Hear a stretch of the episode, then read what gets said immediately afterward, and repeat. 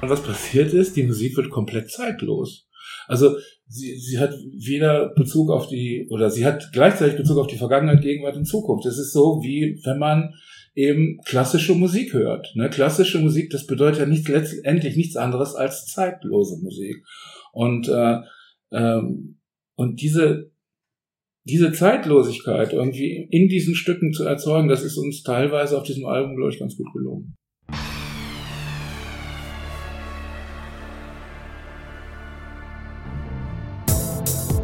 Hallo, der Prisma Podcast. Unsere Redaktion holt die Unterhaltungswelt für euch ans Mikro. Wir sagen Hallo. Ja, liebe Podcast-Fans, heute bin ich quasi auf Hausbesuch, ähm, denn ich sitze hier am Küchentisch bei dem Mann, der in seinem Leben schon den ein oder anderen richtig großen Hit geschrieben hat, aber nicht nur geschrieben, er hat sie auch gesungen, logischerweise. Ähm, und der bekannt ist für seine wirklich begnadete Stimme, wenn ich das mal so sagen darf. Lieber Marian, danke jetzt schon, dass ich bei dir hier zu Gast sein darf. Das ehrt mich, also ich freue mich sehr. Die Freude ist auf meiner Seite. Und neben dir sitzt noch eine bezaubernde junge Frau. Das ist nämlich deine liebe Tochter, die Lilly. Ja, meine älteste Tochter. Die älteste Tochter, okay. Die auch gleich mit dabei ist. Und äh, ja, ich freue mich total auf das Gespräch mit euch beiden. Ich auch. Aber Marian, ich habe dir gesagt, beim Prisma Podcast stelle ich nicht die Gäste vor, sondern die Gäste stellen sich beim Prisma Podcast selbst vor. Deswegen bin ich jetzt ganz gespannt, wer sitzt mir hier gegenüber? Wer ist Marian Gold? Ja, wir sitzen hier gegenüber ein ziemlich obsessiver, neugieriger Mensch, der ähm, sich in Themen verbeißen kann und äh, mit, sagen wir mal, mittelprächtigen Talent ausgestattet, äh, äh, grenzüberschreitend als Künstler tätig ist. Und äh, genau diese Überschreitung von Grenzen ist in meinen Augen der, der, der macht den Unterschied zwischen, sagen wir mal, Kunsthandwerk und Kunst. Also Talent ist eine schöne Sache, Fleiß ist eine schöne Sache, Glück ist eine schöne Sache, aber das Wichtigste, glaube ich, als Künstler ist, wenn man sich selber gnadenlos überschätzt und daran glaubt. Was hat er vergessen oder trifft's gut? Was trifft's eigentlich sehr gut. Auch die Art und Weise, wie er die Frage beantwortet, trifft seinen Charakter sehr gut. Aber du hast jetzt nicht gesagt, ich bin Musiker, ich bin Sänger, Sänger ich bin Songwriter oder so, ähm, ähm, sondern du bist, bist schon eher so der, der, der Künstler quasi, der, der den Gesamtzusammenhang sieht, oder? Ist das ja, richtig so? Ja, genau. Also ich würde mich nicht jetzt einfach nur als, oder was heißt nur? Also es gibt, es gibt äh, Musiker oder Komponisten, also vor denen ziehe ich echt mal einen Hut oder vor denen würde ich in die Knie sinken. Ähm, aber ich sehe mich nicht irgendwie in so einem speziellen äh, Feld, sondern ich habe einfach ein übergeordnetes Interesse an, an, an kulturellen und an künstlerischen Ereignissen und ähm, ich, äh, ich versuche selber auf allen diesen Gebieten irgendwie als ausgebildeter wissender, aber auch manchmal als dilettantischer Mensch irgendwie äh, tätig zu sein. Ich habe jetzt mal eine kurze Sache. Die Uhr tickt. Das ist überhaupt nicht schlimm. Ist nicht schlimm? Nein, das passt gut. Okay, erst klar, gut. Und das stört auch die Hörerinnen und Hörer hier überhaupt nicht. Denn wenn ich sage, Marian, hier, ähm, hier Ich dachte, das schneiden wir raus. Nein, das schneiden wir nicht raus. Das sind wir genauso authentisch, wie es ist. Es ist nämlich total gemütlich bei dir hier, finde ich. Ja. Okay, und, und wenn ich, wenn ich mal vorher so überlege, okay, da bist du eingeladen bei dem Sänger, Sänger von Alphaville, das war Synthie-Pop, das war damals also Synthesizer und Instrumente und sowas kannten die gar nicht. Und jetzt komme ich hier hin und hier ist total gemütlich. An Synthie-Pop erinnert hier gar nichts. Wie ist Synthie-Pop ungemütlich? Nein, nee, das, na, ungemütlich ist es nicht. Aber, aber du weißt, was ich meine. Also hier hängen keine goldenen Schallplatten, hier hängen keine Bravo-Starschnitte, hier hängen keine Sammelalben. Ja, ich hänge auch nicht meinen eigenen Starschnitt hier rein. Den gab es damals aber, oder? Ja, ich glaube schon. Also es gab mehrere wahrscheinlich. Habt ihr, habt ihr sowas gesammelt eigentlich? Äh, ich? Also nein, also wir, nein, wir, also unsere eigenen Fotos sammeln. Also die, das, also es gibt natürlich natürlich immer Material aus Fotosessions oder sowas, äh, die also gewissen Erinnerungswert haben oder so. Aber ich bin, ich bin da nicht so ein großer Sammler. Ich habe mal Perioden gesammelt. Da war ich irgendwie 15 oder Diese 16. Heftchen, ja. Ja, das war, also es ist immer noch, äh, also bewegt mich immer noch sehr. Ich bin immer noch ein Perioden-Fan und äh, finde das toll, dass es die Serie auch noch gibt nach, äh, nach einem halben Jahrhundert oder so. Hängt doch ein Poster in dem Arbeitszimmer. Ja, Ganz genau. Ah, okay, da bin ich gleich gespannt. Das schaue ich mir an.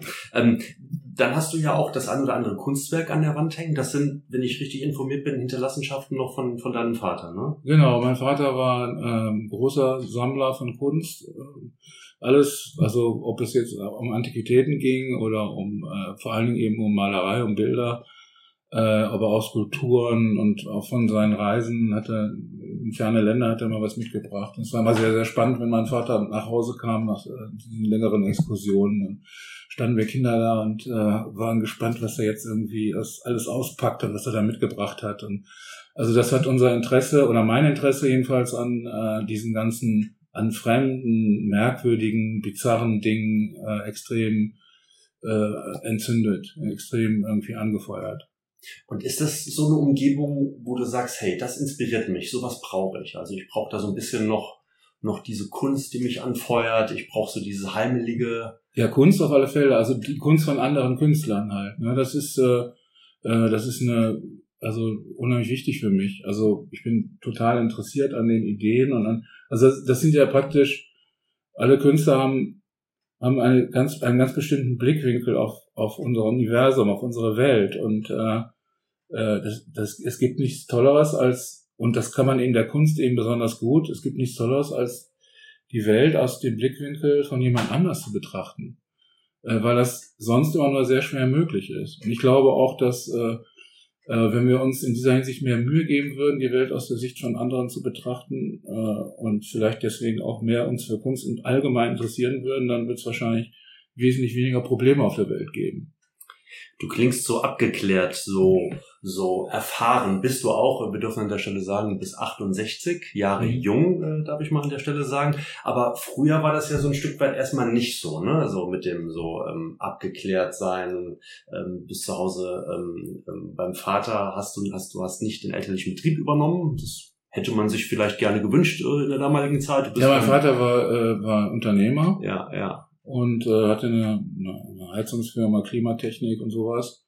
Und mehrere Niederlassungen in Deutschland, also erst Ostwestfalen da in Bielefeld, Herford, Detmold und äh, dann noch hier eine Niederlassung in Berlin. Ich bin deswegen als Siebenjähriger mit meinem Vater, also damals noch von Hannover, mit einer Vickers und irgendwie nach West-Berlin geflogen über diesen Luftkorridor und dann in Tempelhof runter.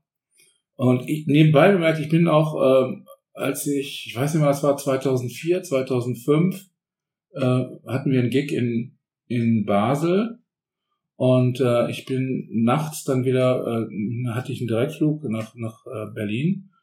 Und nee, ich musste woanders, ich musste woanders hin, ich musste noch woanders, ich hatte noch woanders einen Gig und äh, aber ich bin an diesem Gate vorbei und an diesem Gate stand oben letzter Flug nach Berlin-Tempelhof. Das war tatsächlich der Tag, wo der letzte Flug von Basel nach Tempelhof ging, wow. bevor sie den, äh, den Flughafen dann geschlossen haben. Leider, sozusagen. Oh wow, ja. Aber um die Geschichte rund zu machen, ähm, ähm, zu, zu, deiner, zu deiner Jugendzeit äh, ähm, und dann jetzt auch letzter Flug Tempelhof. Du sagst, du bist von einem Gig hier hingeflogen, zurück.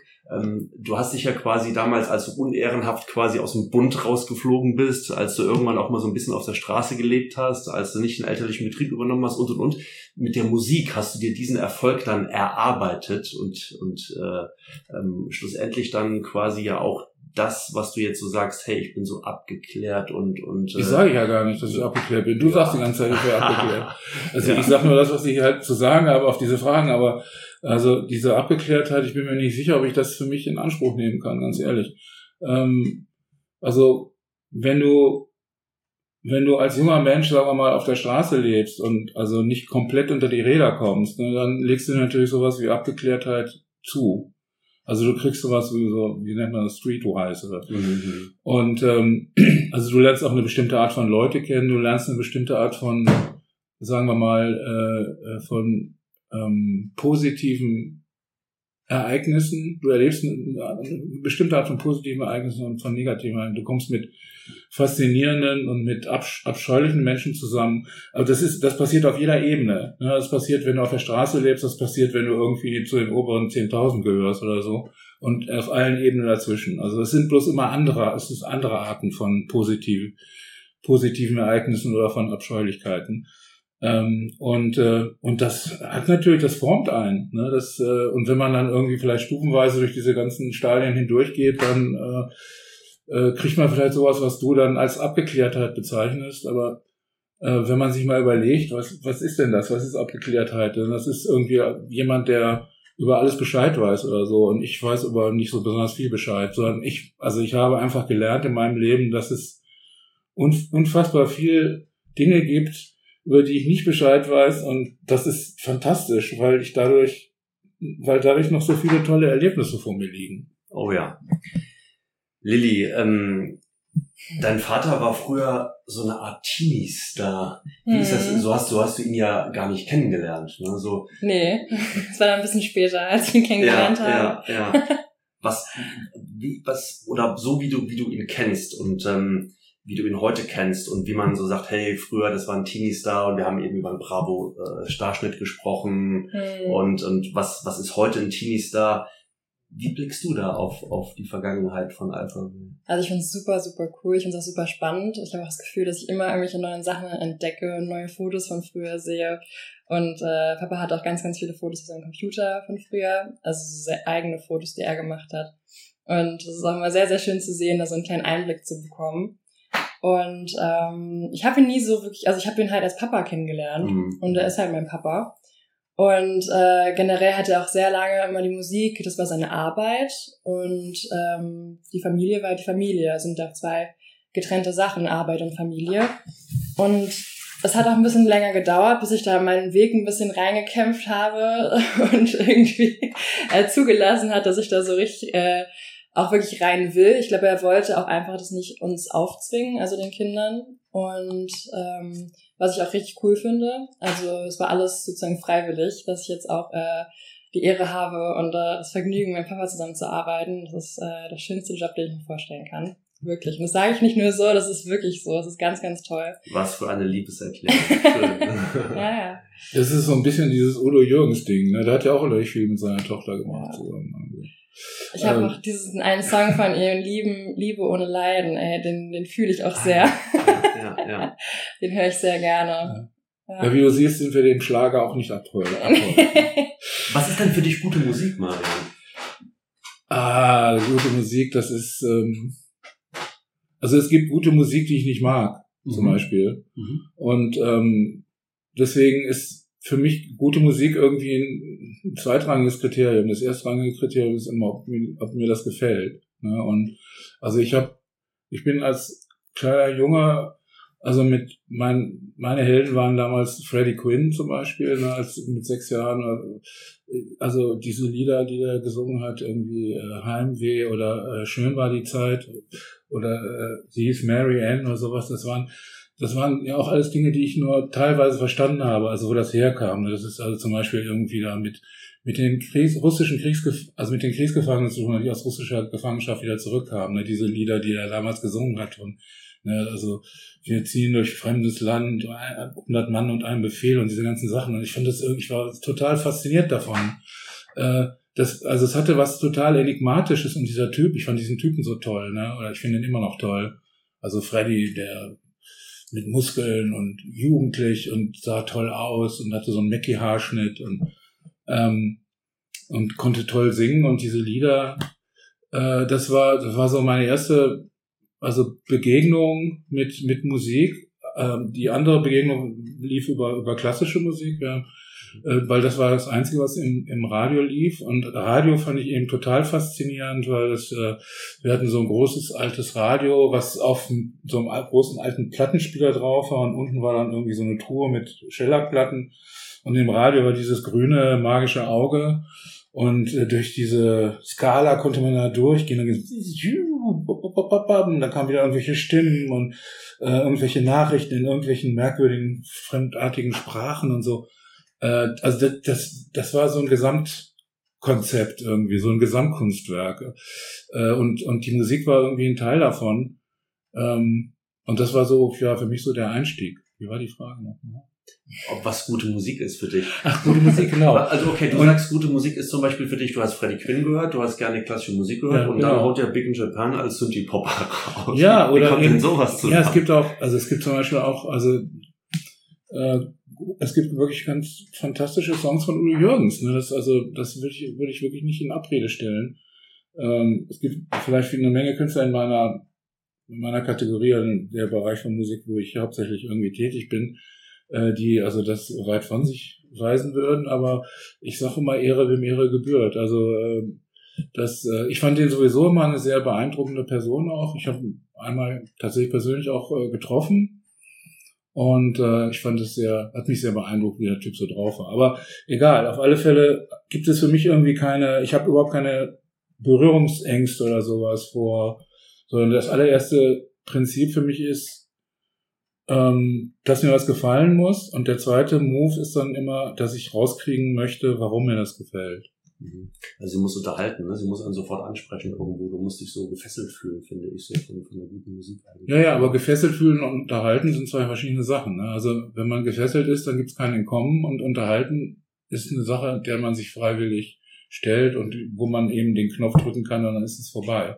Aber das, was mich immer interessiert hat, war tatsächlich das Gefesseltsein. Also dass eben nicht irgendwie der Punkt kommt, wo du sagst, so, das ist jetzt genug, sondern wo du einfach nicht mehr aufhören kannst wo du immer noch mehr, mehr davon haben willst. Und das ist manchmal auch so, also jetzt in letzter Zeit schon lange nicht mehr, aber als Jugendlicher oft so gegangen, dass ich äh, zum Beispiel ein Buch angefangen habe zu lesen abends und dann die ganze Nacht durchgelesen habe. Und ich habe so und dann wurde es draußen hell und ich war immer noch nicht fertig. Und ich wusste, ich muss gleich zur Schule. Und dann, Gott, jetzt sind es nur noch 40 Seiten, jetzt sind es nur noch 25 Seiten, jetzt sind es nur noch 10 Seiten. Und dann kam irgendwann meine Mutter rein und sagte irgendwie, du musst jetzt runter, Frühstück, ich komme gleich, ich komme gleich. Und dann habe ich die letzten 10 Seiten noch gelesen und bin in meine Klamotten gesprungen und dann direkt in die Schule oder sowas. Also das waren, also das ist gefesselt sein. Das ist äh, etwas, also was, was mich so an Kunst und an, an solchen, ja, an Kunst so begeistert, dieses dieses, diese Fähigkeit, die Kunst halt hat. Ich finde, man kann gefesselt sein von guter Musik und gleichzeitig unterhalten werden. Ja, Wenn natürlich. ich an ein gutes Konzert denke, weißt du, so, so eine Musik, die mich total packt, die fesselt Mhm. mich und dann will ich einfach 90 Minuten oder 120 Minuten richtig gut unterhalten werden. Absolut. Also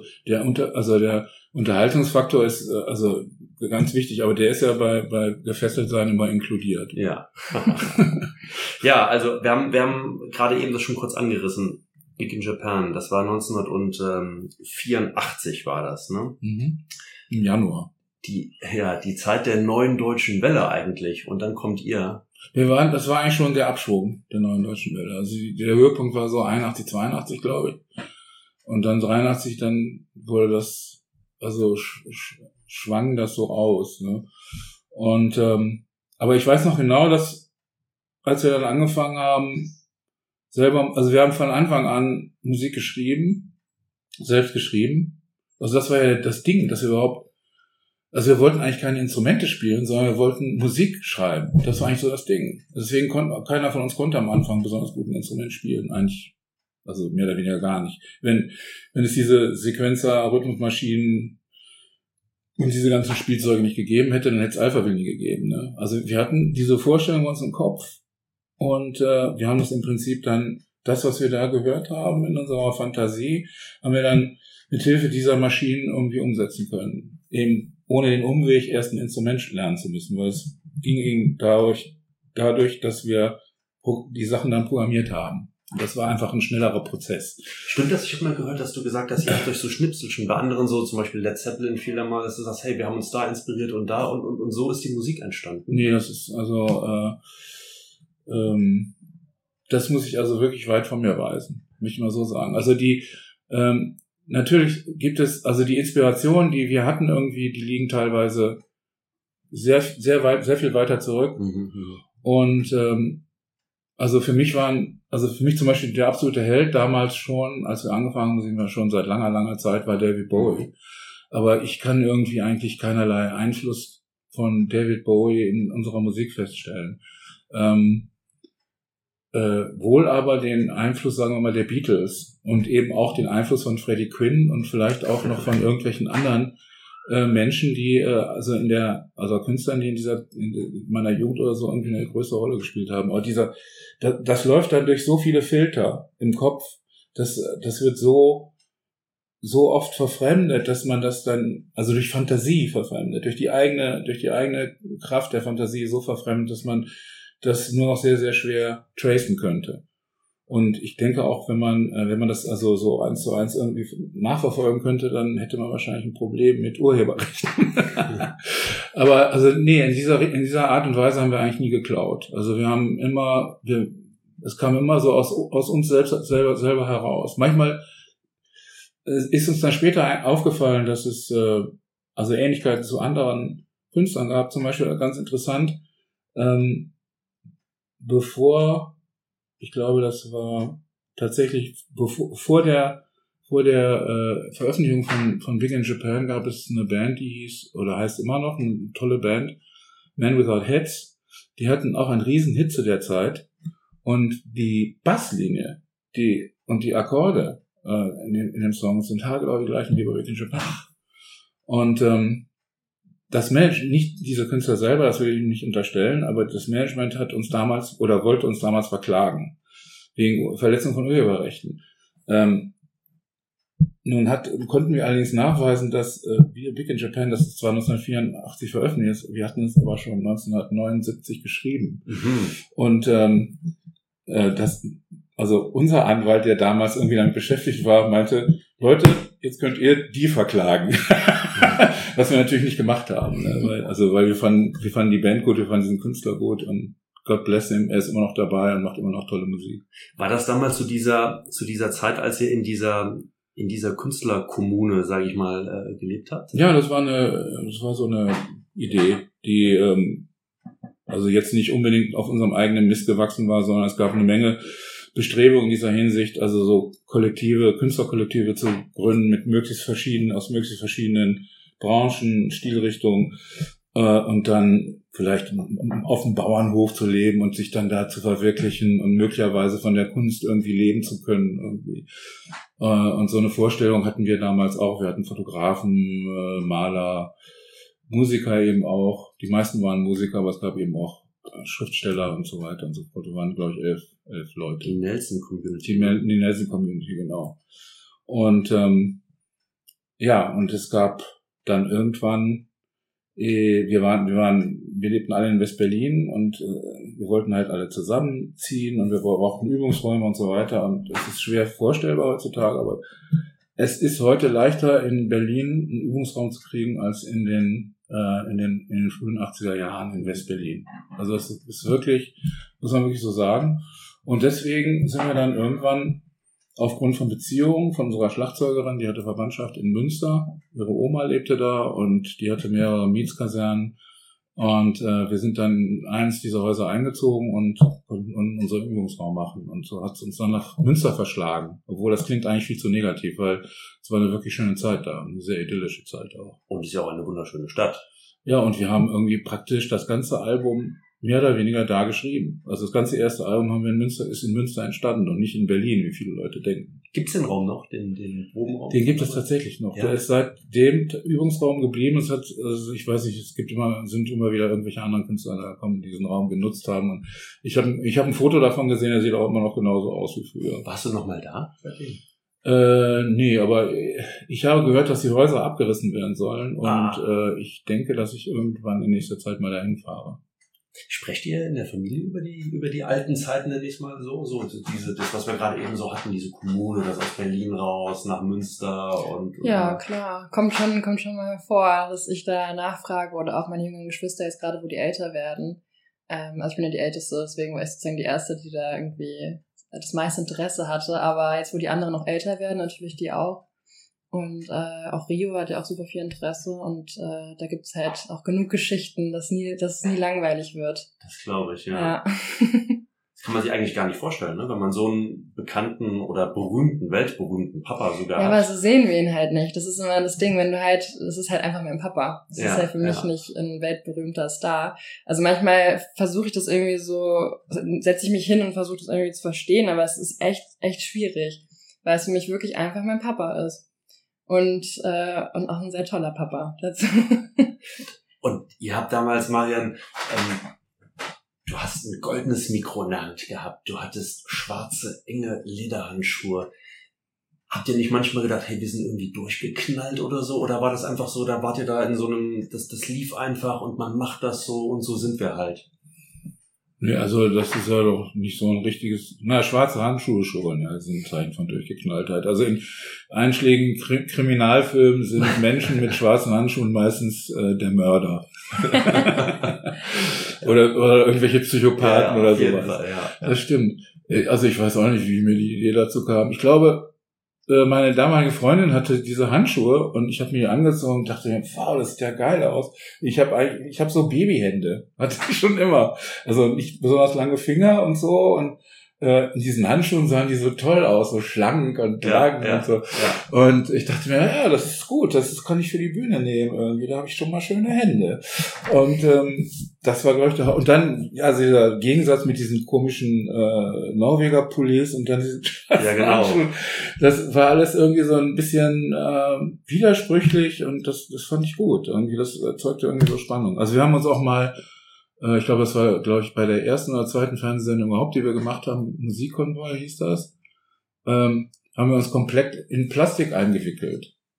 Und, ähm, und so mit Gaffer-Tape irgendwie ist alles so gemacht, weil wir irgendwie, weil irgendjemand gesagt hat, ähm, das ist Plastikpop, was ihr macht. Und haben wir gesagt, okay, dann wickeln wir uns jetzt in Plastik ein. Und dann kamen wir da hin und was was macht ihr, was macht ihr da? Wieso habt ihr dieses Plastik an? Ich sage, ja, wir sind Plastikpop. Also Und da haben sie uns dann auch dieses goldene Mikrofon ver verpasst mit, mit so einem Aufkleber von der japanischen Nationalfahne oder sowas. Weil sie den Inhalt des Songs natürlich nicht verstanden haben. Deswegen. Wann hast du gemerkt, dass du einfach, dass du so, und ich habe eben gesagt, so ein begnadeter Sänger bist? Hast du das selber früh irgendwo wahrgenommen? Hast du gesagt, hey, mit meiner Stimme, da geht was? Also ich habe mir da nie besonders viel drauf eingebildet, äh, aber ich wusste, dass ich ein guter Sänger bin. Dass ich, also auch ich kann, ich habe Verständnis für, ich kann Musik äh, in mich aufnehmen und die wiedergeben. Also ohne, dass ich jetzt Noten lesen muss oder sonst irgendwas. Und ähm, ähm, alle Leute, die mich äh, singen gehört haben,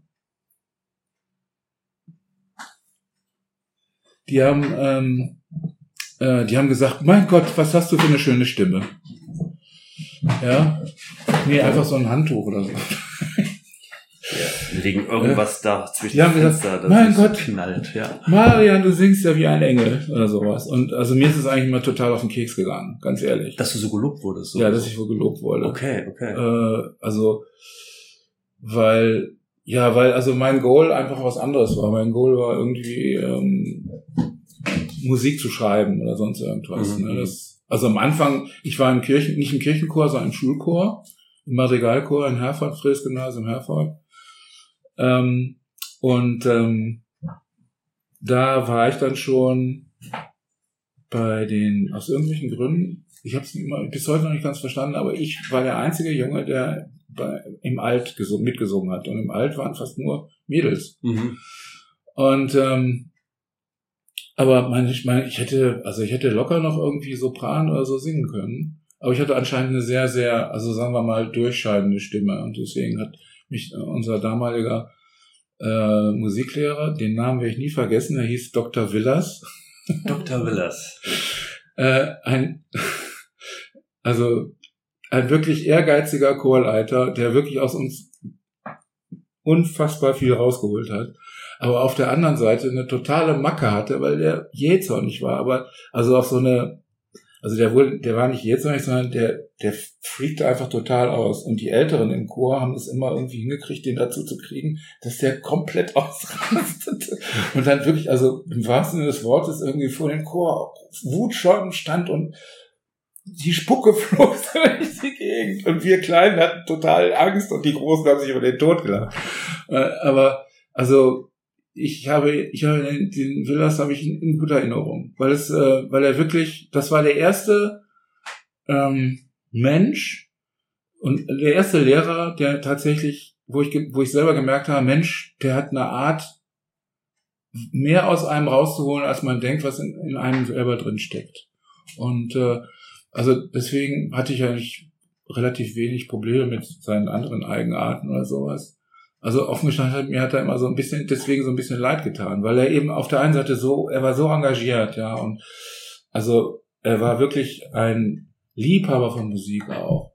Und also Villas war so das Beispiel, wo man sagen könnte, da sieht man Genie und Wahnsinn liegen dicht beieinander. Könnte man sagen, für dich vielleicht wie so eine Art ungewollter Förderer in ganz frühen Zeiten? Ja, absolut. Also absolut. Wenn also wenn ich äh, wenn ich dem Menschen, er ist wahrscheinlich schon längst verstorben, oder mit 100% Sicherheit schon längst verstorben, aber wenn der mir nochmal begegnen würde, würde ich sagen, danke, vielen, vielen Dank. Singst du zu Hause auch gerne? Ja, was, was Aber- singt da Lilly? ja, meistens nicht, also die Vom Kinder Konzert singen. letztens war es auch sehr lustig. Da waren wir in Seesen und dann haben, da waren wir im Hotelzimmer und dann hatte einfach, äh, die Sonne hat so wunderschön reingeschienen, die Abendsonne und dann lief, äh, hatte ein Album von, also nee, hatte Elton John in seiner eigenen privaten äh, Bi- Bibliothek, Mediathek eingegeben. Wow. Und dann liefen die ganzen Elton John Tracks durch und hat bei, er hat lautstark Ja, mitgesungen. ich kann die ganzen Texte von Elton Und ich- und ich dachte nur so, oh Gott, wie schafft er überhaupt noch gleich ein Konzert, wenn er jetzt hier so schon ein Privatkonzert gibt. Aber das Konzert war wunderbar. Ja, aber das letzte, das letzte, was, äh, was ich wirklich ganz witzig fand und was also auch ziemlich abgefahren war, das war, als wir von dem, nach dem Gig von Venue irgendwie zurück ins Hotel fuhren, ähm, hatte sich irgendeiner im, ähm, im Auto nicht angeschnallt. Und das Auto fing an so ding dong dang, ding dong dang. Und alle waren total gut drauf. Wir fingen dann alle an so ding dong dang, ding dong dang. Und zweite Stimme, dritte Stimme dazu, ja. Und unser Manager war, ey Leute, wer schnallt sich da nicht an? Und wir, nein, lass es laufen, wir wollen da mitsingen mit dieser blödsinnigen Melodie. Und äh, also man kann das wirklich äh, auf in vielerlei Art, äh, Art und Weisen ausleben, irgendwie, wenn man singen will. Es gibt viele, also manchmal äh, stehe ich an der Ampel und mein Winker, der Winker nach rechts oder nach links, der macht irgendwie tick, tack, tick, tack. Und dann fange ich an irgendwie oder irgendwie und fange an, irgendwie drauf rum zu improvisieren oder so, ja. Äh, du bist ja als Musiker, du siehst es immer so aus einer eben auch irgendwie musikalischen Perspektive, die alle möglichen Events, ne? Und man kann das irgendwie dann für sich selber auch so einsetzen. Ich denke auch, dass eine Menge Inspiration so aus ganz alltäglichen Dingen heraus passiert. Irgendwie nicht nur bei, bei uns, sondern eben auch bei anderen Künstlern. Und dann bist du auch noch in der Lage dazu, relativ schnell einen Text da drauf zu legen oder zu schreiben. Stimmt es, dass, dass damals Forever Young, dass du innerhalb von einer Dreiviertelstunde einen Text geschrieben hast? Das ist wahr. Und das lag daran, weil äh, Bernd, also der die Nummer zwei, beziehungsweise eigentlich, also Nummer zwei bedeutet jetzt nicht, dass er die Nummer zwei in der Einer der drei Gründungsmitglieder Einer der drei, ja. Alphabet, genau. Ne, also äh, Frank war dann, wäre dann in diesem Fall die Nummer drei oder ich bin die Nummer drei und Frank die Nummer eins, ist auch egal. Bernd Jedenfalls, ähm, Bernd hatte diese, kam mit diesem Tape und auf diesem Tape war eine Abtempo-Version von Feuerwerken drauf. Äh, also die, die Akkorde waren die gleichen, das Arrangement war völlig anders, war so ein Double Time und da war so ein extrem geiles Bassriff drin, das singt down, da da da down, da da da da. Auf der Maxi-Version ist es noch, ist es noch so ein bisschen mit drauf. Und äh, ich habe das gehört und war also war weggeblasen von diesem Ding und habe gesagt, ey Alter, gib mir das, ich, da fällt mir was so ein. Und dann habe ich mich hingesetzt und habe innerhalb von ja, einer Dreiviertelstunde diesen Text geschrieben und äh, habe ihm das so vorgesungen und äh, da meinte er, ja, das ist, das ist super, das ist super. Und ich habe gesagt dann, also den Refrain, den stelle ich mir noch so ein bisschen anders vor, da muss ich noch dran arbeiten, ne? Und Bernd meinte dann, nee, nee, lass den so wie er ist. Zum Glück. Ja, zum Glück, er hat echt den Song gerettet. Ja. Ich, ich fand den, ich fand den damals irgendwie, fand ich den Chorus ein bisschen zu einfach gestrickt, aber okay. Und der Song ist ja einer der, wie sagt man, meistgecoversten Songs aller Zeiten, oder? Also gehört mit Sicherheit dazu. Also es ist äh, durchaus mit Yesterday oder solchen Stücken Ja. vergleichbar. Macht dich das stolz, wenn, wenn Ja. ein Rapper wie Jay-Z mit Beyoncé Ja. oder, oder selbst Karel Gott, der dann ähm, das, das, Karel, das macht mit, natürlich besonders mit, äh, mit Bushido glücklich. zusammen sogar, ja? Ja, Karl, das, also Karl ist ein, war ein guter Freund und äh, es hat mich sehr gefreut. Irgendwie, ich finde, also es war seine letzte Nummer eins in Deutschland auch. Mhm. Und äh, ja, dass Bushido jetzt dabei war, okay. Also das hat sicherlich auch geholfen. Und so hieß eure Band ja auch Forever Young, ne? bevor ihr Alphabet hieß. Ne? Ja, irgendwann dachte ich dann, das ist vielleicht doch, wenn man irgendwie einigermaßen optimistisch in die Zukunft blickt, ein Name ist, der dann in seiner Programmatik vielleicht irgendwann zu einem Problem werden könnte. Ich bin sehr froh, dass unsere Band nicht Forever Young heißt. Sondern den Song, ja, das ist doch gut. Hast du eigentlich einen Lieblingssong, wenn du so zurückblickst auf fast 40 Jahre Alphaville? Ja, habe ich, aber das ist, ändert sich immer. Ja. Also in der Regel ist es das Stück, wo ich gerade dran arbeite. Mhm. Also es ist dann entweder das meistgeliebteste oder das meistgehassteste Stück, irgendwie, je nachdem, in welcher Phase ich mich da gerade befinde, weil du bist immer eigentlich, äh, wenn du ein Stück geschrieben hast und es dann versuchst irgendwie also in die Welt zu bringen und äh, also zum Klingen zu bringen oder sowas, kommst du immer in so eine Phase, also ganz oft jedenfalls, so eine Phase, wo du denkst, ah, was für eine Scheiße, ich habe keinen Bock mehr und so. Und dann ist es, in solchen Momenten ist es dann irgendwie das meistgehassteste Stück. Ähm, aber in der Regel ist es immer, ist es immer das Material, das Zeug, was ich gerade mache, irgendwie das, was ich am liebsten höre. Aber es gibt eben im Repertoire immer, zum Beispiel wenn wir live spielen oder so, gibt es immer Stücke, die äh, auf einmal eine Bedeutung bekommen, die äh, durch Umstände oder sowas, oder wo sie dann mir besonders schön oder besonders wichtig erscheinen. Also wie zum Beispiel äh, Next Generation ist ein Song, den wir 1986 geschrieben haben, als dieser Reaktor in Kiew, da in, in Tschernobyl da hochgegangen ist. Und ähm, dieses, dieser Song hat irgendwie durch die aktuellen politischen Ereignisse eine, eine enorme ähm, äh, also Bedeutung bekommen. Mhm. Und äh, Aktualität klingt ein bisschen zu despektierlich angesichts dieser Tragödie, die sich da abspielt. Und äh, und wir spielen den Song jetzt halt und äh, es, also es gibt mir die Möglichkeit, dann eben auch mit dem Publikum zu reden und äh, also zumindest denen zu erzählen, was wir machen, nämlich dass wir bedingungslos äh, versuchen, mit allem, was wir können, irgendwie die Ukraine äh, zu unterstützen gegen diesen, äh, gegen diesen äh, wirklich, gegen diesen Überfall, gegen dieses, also Menschheitsverbrechen, also in meinen Augen vergleichbar mit dem Überfall der Deutschen auf, auf Polen. Und ähm, ja, und äh, also es ist toll, dass, dass man auf einmal wirklich ein Lied im Repertoire hat, was einem das erleichtert oder was einem, wo man die Message dann wirklich besser, auch noch besser rüberkriegen kann. Und äh, das, dafür liebe ich dann dieses Stück, aber es gibt natürlich auch Stücke, die einfach auch mir aufgrund ihrer Melodik oder ihrer, ihrer Roman, Romantik oder ihrer Härte, ihres Rock'n'Rolls oder so toll gefallen. Und das, das ist eben dieses extrem weite Spektrum, was, äh, was du an Repertoire, an Musik eben hast, wenn du fast 40 Jahre lang irgendwie Musik schreibst. Ne? Dann hast du im Prinzip irre viele Felder abgedeckt, also thematisch und eben auch musikalisch. Hey, I'm Ryan Reynolds. At Mint Mobile, we like to do the opposite of what Big Wireless does. They charge you a lot. we charge you a little. So naturally, when they announced they'd be raising their prices due to inflation, we decided to deflate our prices due to not hating you. That's right. We're cutting the price of Mint Unlimited from $30 a month to just $15 a month. Give it a try at mintmobile.com slash switch. $45 upfront for three months plus taxes and fees. Promo for new customers for limited time. Unlimited more than 40 gigabytes per month. Slows. Full terms at mintmobile.com. Das ist ein gutes Stichwort oder eine gute Überleitung, Marian, zu dem, was hier vor uns auf dem Tisch liegt. Denn hier liegt ähm, das neue Album, ähm, das erst am 23. September ganz offiziell erscheint. Und wenn du gerade sagst, hey, wir haben da schon so einiges abgedeckt, dann zitiere ich jetzt mal gerade aus eurem Promotion-Material. Das finde ich nämlich richtig, richtig, richtig spannend. Da schreibt die liebe Melanie, liebe Grüße hier äh, an dieser Stelle, Danke. die Band greift zum ganz großen Besteck und katapultiert die größten Hits aus 40 Jahren Bandgeschichte vom Sound der Synthesizer und Rhythmusmaschine in die Welt der menschlichen Klangmaschine Symphonieorchester. Wow. Ja, besser kann man es noch nicht ausdrücken. So wird's Album heißen. Ja, ne? genau. Wahnsinn. Videos, ja. Wie kam die Idee? Wie, wie kam es dazu? Äh, also die Idee gab es eigentlich schon ziemlich lange und die ist ja auch nicht fürchterlich neu. Ähm, also es gibt jede Menge solcher Alben, wo Künstler irgendwie das, äh, Ja. also ihr, ihr Werk äh, mit einem Orchester interpretieren.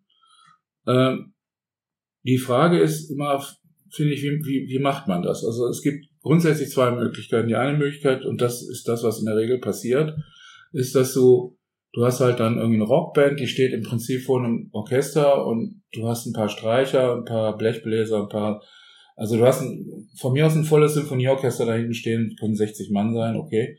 Und äh, aber es ist nichts anderes als so ein Vorhang, vor dem, also wie so eine Tapete und davor steht halt die Band und spielt halt. Das beste Beispiel ist äh, das dieses Orchesteralbum von äh, Metallica, mhm. was ich sehr sehr enttäuschend fand. Ich bin ein Riesenfan von dieser dieser Band und ich hatte eigentlich was ganz anderes erwartet, aber das was was sie gemacht haben, ist genau das. Sie haben einfach die Stücke nochmal neu gespielt und im Hintergrund hörst du noch ein Orchester zusätzlich dazu. Und das ist vollkommen legitim, aber äh, ich fand es, ich hatte irgendwie einfach mehr erwartet. Und ähm, den Ansatz, den wir, also den Weg, den wir gegangen sind, ist, dass wir uns überlegt haben, ähm, was anderes als das Orchester wird auf diesem Album eigentlich nicht zu hören sein. Und das ist mit ganz, ganz wenigen Ausnahmen ist uns das auch gelungen. Äh, da, wo es nicht gelungen ist, das haben wir alles genau irgendwie dann im Booklet irgendwie äh, nochmal beschrieben ähm, damit da kein Zweifel auftaucht. Aber die meisten Stücke sind einfach rein und vom Grundsatz her mit dem Orchester interpretiert. Und das bedeutet, dass die Stücke irgendwie so klingen, als wenn sie im 19. Jahrhundert geschrieben und dann aufgenommen worden wären. Und äh, äh, dass das so gut funktioniert hat, liegt natürlich daran, dass an diesen typischen Eigenschaften, die ja eben Alphaville-Musik hat, diese große Melodiosität, die äh, diese, dieser Hang zum, ja, zu einer großen Geste, zum, äh, zum äh, melodramatischen, sagen wir mal, ne? äh, wo sich eben dann auch die Geister scheiden, wo dann manche sagen, also äh, ja, einfach will, die sind mir zu melodramatisch oder zu schmalzig oder sonst irgendwas an. Nee, das ist ja genau das Geile und so. Also das kann ich auch gut verstehen. Aber das ist eben das, was Alpha will in großen Teilen eben auch ausmacht. Und insofern war die Musik natürlich wie geschaffen für so eine äh, für so eine Interpretation. Vorausgesetzt, man nimmt wirklich das Orchester eben wie in diesem Satz, den du da zitiert hast, als eine organische Klangmaschine. Und äh, das Verrückte ist, äh, dieses Orchester ist ja im Prinzip ein Instrument der Vergangenheit. Das heißt, man, wollt, man sollte meinen, dass die Musik, die dann durch dieses Orchester gespielt wird, so äh, wie so ein Time Warp in die Vergangenheit zurückversetzt wird das ist aber nicht der Fall, sondern was passiert ist, die Musik wird komplett zeitlos. Also sie, sie hat weder Bezug auf die, oder sie hat gleichzeitig Bezug auf die Vergangenheit, Gegenwart und Zukunft. Es ist so, wie wenn man eben klassische Musik hört. Ne? Klassische Musik, das bedeutet ja nicht, letztendlich nichts anderes als zeitlose Musik.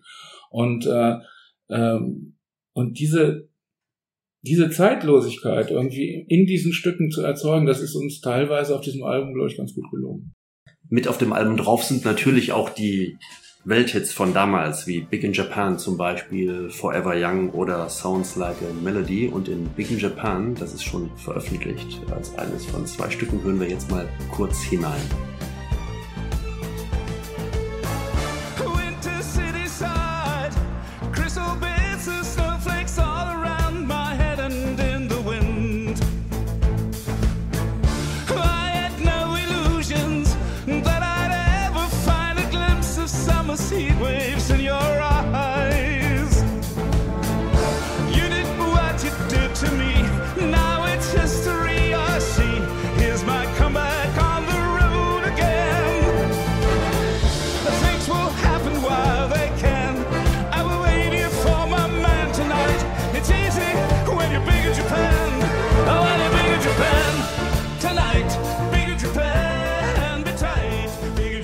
So, und hier kommen jetzt auch Marians Hunde in die Küche hinein. Also hier wird's immer lebhafter. Ja, das war Big in Japan vom neuen Album Eternally.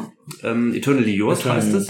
Und was wir noch gar nicht gesagt haben, Marian, eingespielt habt ihr es mit dem Filmorchester Babelsberg. Ja, es war eine große Ehre und eine große Freude, mit diesem phänomenalen Orchester zusammenzuarbeiten. Und es war nicht ganz einfach, weil es, äh, wir wollten eigentlich das Album wesentlich früher fertig produzieren. Dann kam die Pandemie dazwischen. Und dann fielen halt auch immer wieder Musiker aus, die sich infiziert hatten. Gott sei Dank das einigermaßen gut überstanden haben dann. Und dadurch verzögerte sich das äh, über einen wesentlich längeren Zeitraum. Äh, die eigentlichen Aufnahmen sind dann Anfang dieses Jahres, irgendwie im Februar, Februar, März so entstanden. Äh, aber die ganzen Vorarbeiten und so, das war alles ein bisschen schwierig und kompliziert. Und ähm, das ist dann letztendlich dann doch so gut ausgegangen ist, äh, erfüllt mich doch mit großer Freude, muss ich ganz ehrlich sagen. Also das ist insgesamt wirklich ein tolles, wirklich, äh, also sagen wir mal so, ich finde, also es übersteigt die Erwartungen, die ich ursprünglich in dieses Album hatte. Also ich finde es großartig und ähm, natürlich, wie alle Künstler sagen, die gerade mit ihrem äh, neuesten Werk rumrennen, das ist das Beste, was ich jemals gemacht habe. Also Marian, ich kann nur sagen, und ich bin ja musikalischer Laie, aber Sounds Like a Melody ist einer meiner Lieblingshits und das habt ihr ja auch schon veröffentlicht in einer neuen Version. Und ich war gestern mit einem guten Kollegen in Düsseldorf unterwegs, wo wir sitzen. Prisma, lieber Sven, an der Stelle sei gegrüßt. Wir haben ordentlich aufgedreht im Auto. Wir haben ordentlich aufgedreht. Also es kommt richtig opulent, richtig, richtig gut. Ja, also ja. großes Kompliment, wirklich. Ja, das ist wirklich, also das ist, äh, bei Soundside Melody ist es, äh, also ist es eines der Stücke, was, äh, wo wir tatsächlich Overdubs gemacht haben, wo wir teilweise eben auch Synthesizer rein und da läuft irgendwie ein Sequenzer mit und sowas. Äh, aber durch diesen Bass, durch diesen extrem fetten Bass hat es Mhm. nochmal so eine, so einen Punch bekommen, Mhm. den, den die ursprüngliche, die ursprüngliche Single-Version und auch die, eigentlich auch die Maxi-Version von, von 1984 einfach nicht, die konnte sie auch gar nicht haben. Aber das, da ist es wirklich ganz extrem, der Unterschied zu den, sagen wir mal, zu den Originalaufnahmen, äh, was die Power angeht. Ne? Also das hätte ich irgendwie nicht für möglich gehalten, dass, dass ein Orchester so losrocken kann.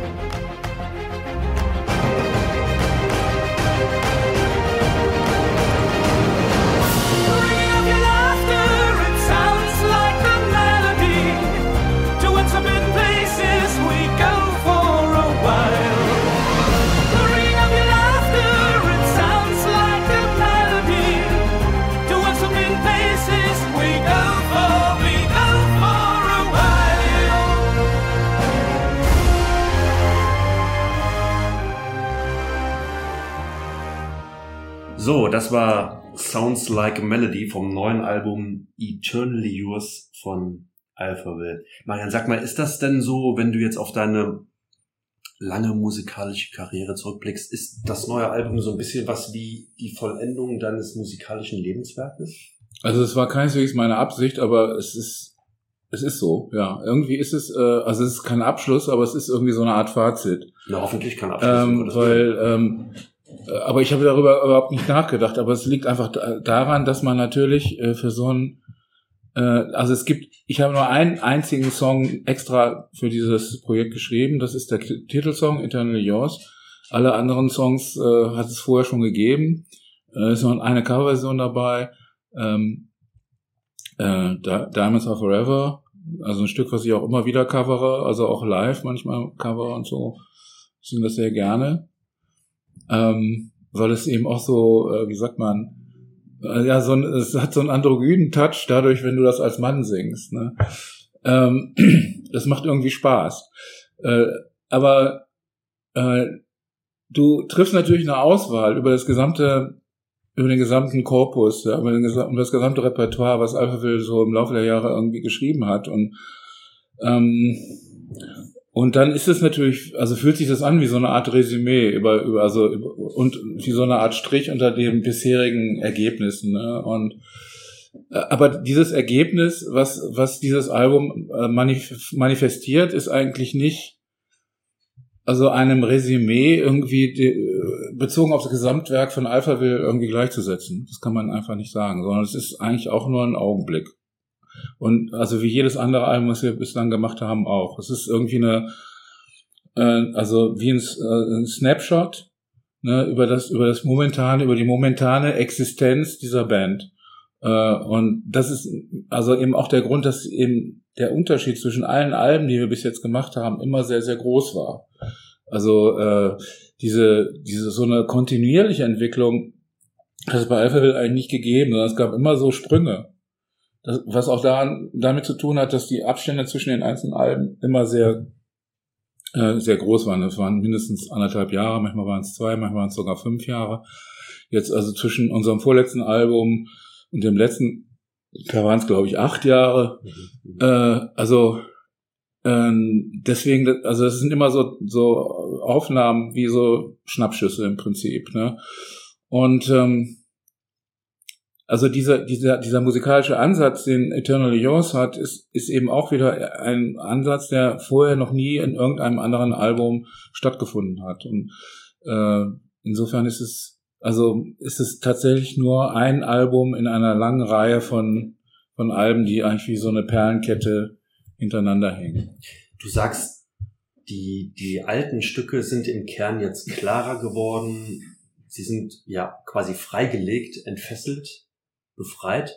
Lilly, ihr beschreibt das in einem Podcast, in dem ihr quasi euch über diese neuen oder neu arrangierten Stücke, so nenne ich es mal, wenn man es wenn man's so richtig beschreibt, unterhaltet ihr euch und zählt quasi so runter auf den Release Day. Ja, genau. Das finde ich eine total, total spannende Idee. Ja, das kann man wirklich wie so ein Countdown aussehen äh, auf, das, auf den Album-Release, äh, was einen so ein bisschen das Warten versüßt. was pro Folge äh, haben wir da einen Titel drin vom Album und äh, da redet Papa dann immer, stelle ich ein paar Fragen zu jedem Song und dann gibt er ein bisschen sozusagen Insights behind the scenes und was damals passiert ist, was ihn inspiriert hat, den Song zu schreiben. Und es ist wirklich super interessant und es sind noch sehr, sehr viele Informationen und äh, drin, von denen, glaube ich, so viele noch gar nichts wissen. Und Oh ja. es hat auch echt Spaß gemacht, das aufzunehmen. So auch in diesem Wohnzimmer hier. Ja, ja. ja also man muss dazu sagen, es ist ein Podcast und den kann man nicht nur hören, den kann man auch sehen. Also ihr nehmt Ja, den auch genau. als, als Video auf, ja, Genau. und trefft euch quasi immer hier und jede Woche ladet ihr eine neue Folge hoch. Auf YouTube, genau, kann man sich Ja. dann angucken, auf dem Alphaville Channel. Das heißt auch einfach nur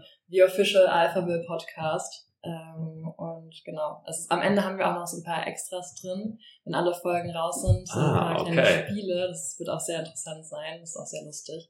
das stimmt. Ja. Ja. Es hat auch wirklich sehr viel Spaß gemacht, das aufzunehmen. Ja. Schön, also das habe ich so in der Form auch noch nicht, noch nicht gehört. Also und, aber auch vor allen Dingen, was ja total spannend ist, sind so diese Vater-Tochter-Gespräche auch so ein bisschen, weil ihr trifft ja schon auch mal so ein bisschen ins Private ab. Weil du an einer Stelle erzählst, wie du als kleines Mädchen so neben der Bühne standest und hattest diese schweren Kopfhörer auf, wahrscheinlich weil es so laut war, denke ich mal, oder? Mhm. Die Ja. Ohren müssen geschützt werden. Hat der Papa gesagt. Wenn Papa ja. auf der Bühne steht. nee, nee, Papa nicht. Das war, ich glaube, ich weiß auch nicht mehr. Auf jeden Fall, ich glaube, das war eher die Anweisung von der Mama immer. Ja, Mama. Wenn sie ja- mitkommen, dann muss sie aber die Kopfhörer tragen. Ja, klar. Weil Das ist ja richtig so. Das ist ja richtig so. Kinderohren sind ja nun etwas empfindlicher als Ja, ja. Erwachsenenohren. Was würdest du deinen Vater eigentlich gerne mal singen hören? Oh. Also ich hätte extrem Lust darauf mit meinem Vater. Also ich sag, also ich kann, bin jetzt auf gar keinen Fall so eine tolle Sängerin wie mein Papa. Aber ich hätte sehr, sehr viel Lust darauf, mit meinem Papa mal zusammen was aufzunehmen. Ach, du als Sängerin, okay, okay. Ja, aber mit meinem Papa zusammen, so ein Duett. Was ich Ja. genauso, weil wir haben auch gerade davon gesprochen mit äh, Udo Jürgens und seiner Tochter. Mhm. Was einfach, was man so verewigen kann, was man sich dann immer wieder mal anhören kann. Und dann aber ein neues Stück oder, oder, oder ein altes nochmal neu aufgelegt? Das äh, ist mir eigentlich egal. Ja? Ja, aber am liebsten würdest du dieses Udo Jürgens Stück singen. Ja, ne? weil es einfach am einfachsten ist und am schnellsten geht. Deswegen dachte ich das irgendwie. Aber ich natürlich, wenn wir die Zeit haben, jetzt zusammen irgendwie ein Stück zu schreiben, wäre das natürlich auch ein Traum. Mhm. Also es geht mir einfach nur darum, dass ich, also ich hätte einfach super gerne irgendwie sowas, was ich mir dann manchmal anhören kann. Das finde ich einfach sehr, sehr schön. Könnte auch ein Geburtstagsgeschenk sein, zum Beispiel. Ah ja, okay. Also das ist natürlich ein Wunsch, Der nicht so ganz alltäglich ist. Wenn du, du hattest übrigens vorhin gesagt, wenn du, äh, was, was ich mit meinen goldenen Schallplatten mache, da siehst du ein gutes Beispiel dafür, die stehen irgendwo da und verstorben in irgendwelchen Ecken. Dazu müssen wir sagen, gerade. wir haben jetzt den Raum gewechselt, also die Perspektive hatte ich eben nicht, aber jetzt stimmt, ja, in der Tat. Jetzt gucken wir auf eine, auf, jetzt gucken wir auf Forever Young, auf eine goldene Schallplatte. Stark. Ja. Okay. Im nächsten Jahr geht ihr auf große Tour. 40 Jahre Alphaville, die Symphonic Tour mit Orchester. Ja, genau. Ähm, das ist äh, natürlich irgendwie was, worauf ich mich ganz extrem freue. Also ich bin, ich bin von Natur aus irgendwie neugieriger Mensch, sehr neugieriger Mensch und ich, äh, ähm, diese, also Neugierde finde ich ist ganz, ganz wichtiges, äh, eine ganz, ganz wichtige Eigenschaft. Ähm, ich bin froh, dass ich darüber verfüge. Und äh, also Neugierde für mich ist es immer, wenn man seine Neugierde befriedigt, das ist ein sehr, sehr äh, erfüllendes Moment, ähm, was einen total weiterbringt, weil ein, es ist, äh, Neugierde ist immer nach vorne gerichtet irgendwie. Und ähm, ich bin total gespannt darauf. Ich habe überhaupt keine Ahnung, was mich erwartet auf dieser Tournee mit einem Orchester zu singen. Ich habe zwar diese Erfahrung schon mal gemacht, Anfang der äh, 2000er, der Nullerjahre, äh, habe ich äh, zusammen mit einem großen Symphonieorchester äh, gesungen, zwei oder drei Stücke äh, im Verein mit ganz vielen anderen Bands. Es war dieses äh, No Can Night of the Proms. Mhm. Ähm, und also eine unfassbar erfolgreiche Gelddruckmaschine, Oh ja. muss man wirklich sagen. Also das läuft immer noch total gut, ist irrsinnig beliebt. Komischerweise wird kaum darüber geschrieben, also in den, in den normalen Medien. Irgendwie, wir haben, wir haben, waren da jeden Abend irgendwie vor 17, mindestens 17.000, 20.000 Leuten sind wir da aufgetreten. Und äh, das ist nach wie vor, läuft das total gut. Ich habe mittlerweile auch ein paar andere Künstler noch getroffen, die auch da dann in späteren äh, Ver- Versionen mitgemacht haben. Jedenfalls aus dieser Zeit resultiert diese Erfahrung, die ich da hatte, aber das ist, wie gesagt, mehr oder weniger so gewesen, wie ich das vorhin mal beschrieben habe. Da steht eine Rockband und dahinter ist ein großes Orchester. Das, was wir jetzt hier machen, ist natürlich in vielerlei Hinsicht irgendwie, also auch für einen Sänger eine viel größere Herausforderung, weil du hast eben normalerweise nicht diese, du hast die, also diese Taktgeber, die du normalerweise hast, wie ein Pass oder ein Schlagzeug oder sowas, das hast du ja alles teilweise nicht. Ne? Du musst irgendwie auf ganz andere, rhythmisch gesehen, auf ganz andere Sachen reagieren und irgendwie, wo, wo du darauf achten musst, was, was, wie das Timing ist und so weiter. Und das ist ja eine sehr, sehr organische Geschichte auch. Ne? Ein Orchester beschleunigt, dann wird es wieder langsam. Es ist nicht so, dass du das alles irgendwie über so einen Click-Track realisieren könntest. Also darauf freue ich mich und dann freue ich mich natürlich besonders darauf, weil dieses, diese Musik ist ja im Prinzip gar nicht geschrieben für irgendwelche Tonträger. Das ist ja totaler Quatsch. Das ist einfach nur, äh, dass man diese Musik dann an viele Menschen heranbringen kann und das ist auch absolut legitim und toll. Aber das eigentliche Erlebnis ist natürlich so, solche Musik in einem Konzertsaal zu erleben. Und das ist, das ist eine ganz andere, Mhm. also das ist eine ganz, es ist auch noch mal eine ganz andere Geschichte, als wenn das jetzt also ein ein Rockkonzert ist oder sowas, was, was, was wir normalerweise machen, machen, was wir jetzt normalerweise machen. Äh, sondern das ist, das sind ja ganz spezielle Säle, in denen wir auftreten. Das sind richtige Konzertsäle, die speziell für Orchester konstruiert äh, und gebaut worden sind, äh, wo die akustischen Verhältnisse eben optimal sind und so. Und ähm, ich, also darauf freue ich mich total. Und ich glaube, erst dann werde ich die Musik zum ersten Mal in meinem Leben selber richtig hören können. Äh, Also wir haben natürlich äh, die, äh, die Musik aufgenommen, aber in Babelsberg, da in dem, in dem im großen Aufnahmesaal. Aber das war auch in Sections. Wir haben das nicht immer mit dem gesamten Orchester, äh, äh, also Tutti heißt das, Tutti gemacht, sondern also Lateinisch für alle. Das alle, sondern es waren immer, es waren immer verschiedene Sektionen, die irgendwie reingekommen sind und dann, es lag an dieser Corona, an diesem Corona-Problem, dass wir nicht so viele Leute in einen Raum kriegen konnten. Das heißt, wir haben Blechbläser, Holzbläser, also getrennt aufgenommen, wir, dann kamen irgendwie die, äh, die ganzen Streichinstrumente dazu und am Schluss dann, per, also, oder Perkussion, wo Perkussion war, das war dann natürlich immer das erste, was wir aufgenommen haben.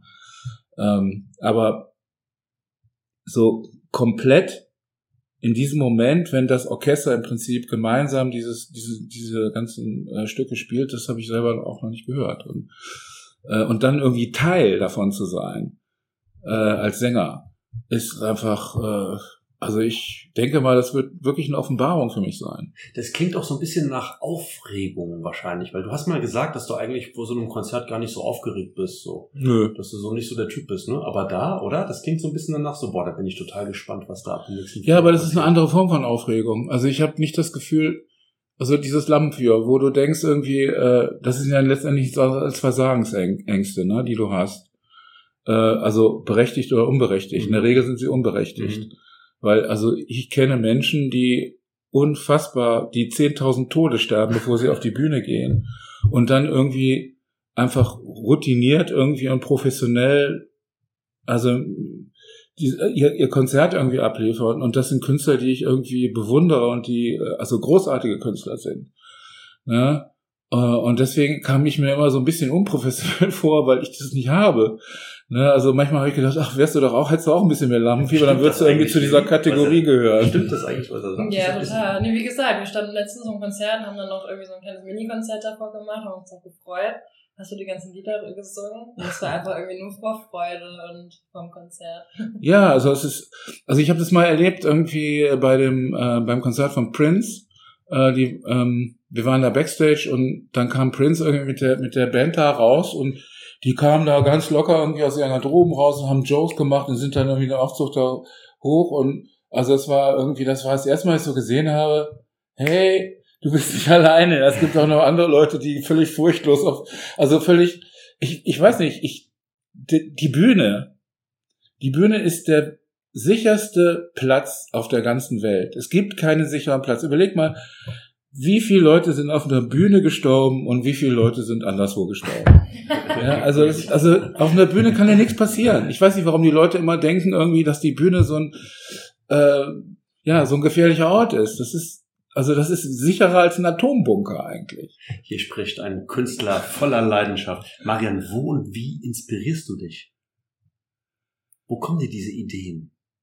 Also das, äh, das sind, das ist alles. Also alles, was äh, irgendwie dein Geist bewegt. Ne? Also ähm, ich, ich, wenn ich jetzt hier geradeaus durchschaue, dann sehe ich diese diese Bäume da und dieses äh, teilweise vergilbte Laub aufgrund dieser großen Trockenheit neben dem ganzen Grün und so weiter und äh, das, das finde ich inspirierend, das zu sehen. Oder da hinten ist, scheint so ein Dach durch, das könnte irgendwie so eine Hexenhütte sein oder sonst. Also mir fallen einfach tausend Sachen zu Dingen ein, die ich sehe oder so.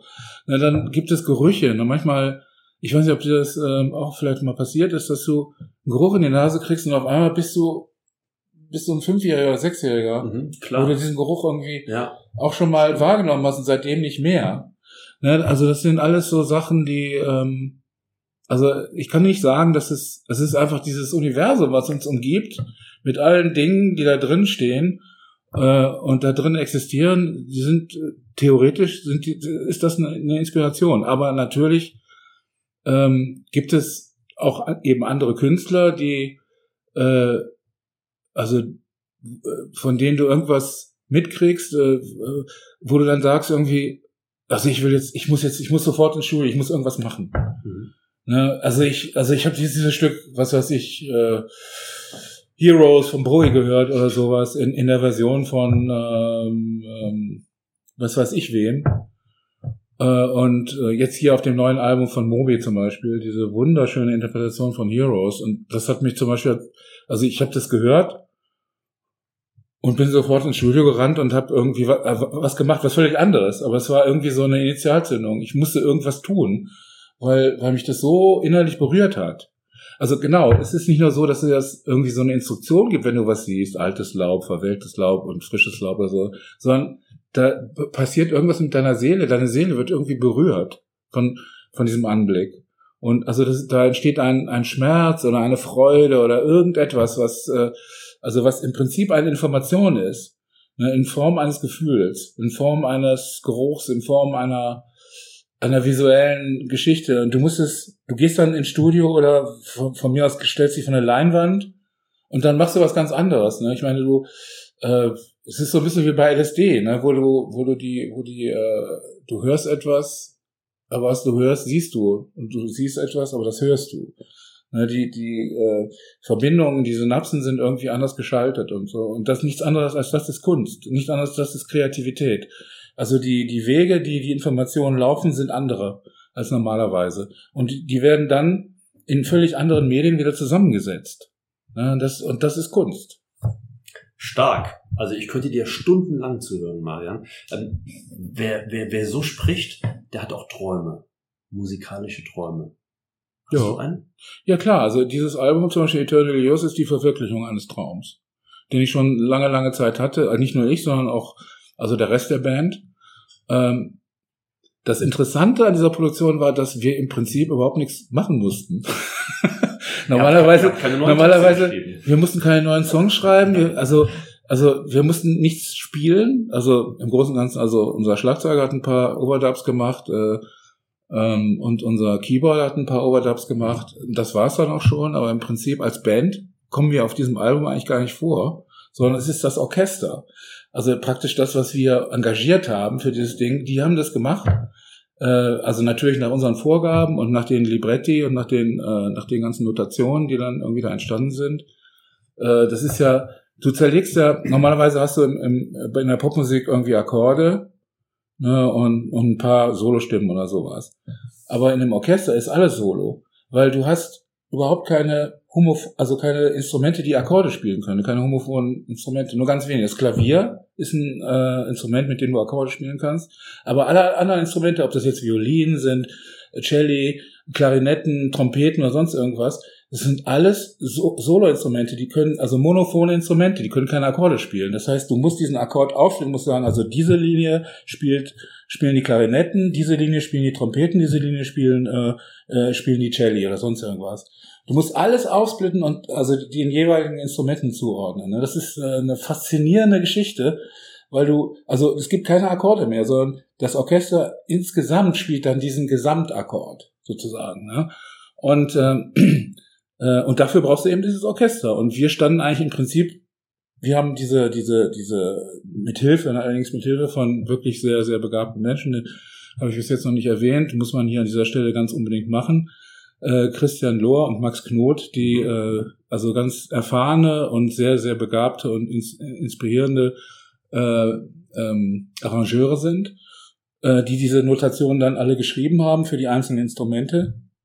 Und ähm, äh, die dann, also dadurch ist dann diese ganze Sache im Prinzip hörbar geworden. Das Orchester ist im Prinzip nichts anderes als da, also die, die Instrumentalisten da spielen sehr inspiriert und so weiter, aber sind nichts anderes als, also die führen das aus, was praktisch als Noten da ist. Das ist auch wieder was völlig anderes als bei der Rockmusik, wo du vier Leute hast und also jeder spielt eigentlich so mit ganzem Herzen und äh, versucht irgendwie also seine Persönlichkeit reinzubringen da. Ne? Das ist in einem Orchester überhaupt nicht gefragt. In einem Orchester ist es immer eine Frage, wie alle zusammenklingen.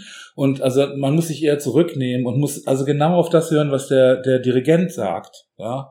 Und wenn der Dirigent sagt irgendwie, du musst das ganz ruhig und zurückhaltend spielen und du fühlst dich aber so, als wenn du es ganz laut und nach vorne spielen müsstest, dann zählt das nicht, sondern du musst es irgendwie zurückhaltend spielen. Das ist einfach, also das ist eine ganz andere Art und Weise, an die Musik ranzugehen, die Musik zu spielen, als äh, wie bei einer normalen Rockproduktion. Also. Eternally Yours heißt das neue Album, ist ab dem 23. September überall erhältlich und es sind 23, wie ich finde, wunderbar, ja, man könnte sagen, symphonisch aufgeladene Stücke drauf. Aus 40 Jahren Bandgeschichte von Alphaville oder aus fast 40 Jahren Bandgeschichte. Ja, und die Songs, wie du eben gesagt hast, alle in einem völlig neuen Gewand. Also ich kann es äh, kann's euch wirklich nur ans Herz legen. Ich durfte schon reinhören. Ein ganz starkes Album, wie ich finde. Liebe Lilly, lieber Marian, vielen, vielen Dank, dass ich heute bei euch hier zu Gast sein durfte. Mir hat es richtig Spaß gemacht hier bei euch. Dankeschön. Ja, danke. Mir hat es auch sehr viel Spaß gemacht und die Fragen waren super. Danke. die Antworten waren wesentlich besser. Ihr habt es mir leicht gemacht. Nein, aber ähm, hört auch gerne mal rein in den Podcast von Lilly und Marian. Da bekommt ihr, kann man sagen, jede Woche jeden neues, Mittwoch. jeden, Mittwoch, um 6 Uhr. ein neues Häppchen zum Album, oder? Ja, auf jeden Fall. Sehr, mit, sehr mit informativ. vielen Hintergründen, wie du eben gesagt hast, mit Ja. Insights auch, Und mit äh, Video. mit Video. Sogar Perfekt. was zum Sehen. Dann sieht man auch äh, den Raum, in dem wir jetzt hier gerade sitzen, Genau. äh, bei der Familie Gold Genau. zu Hause in Berlin.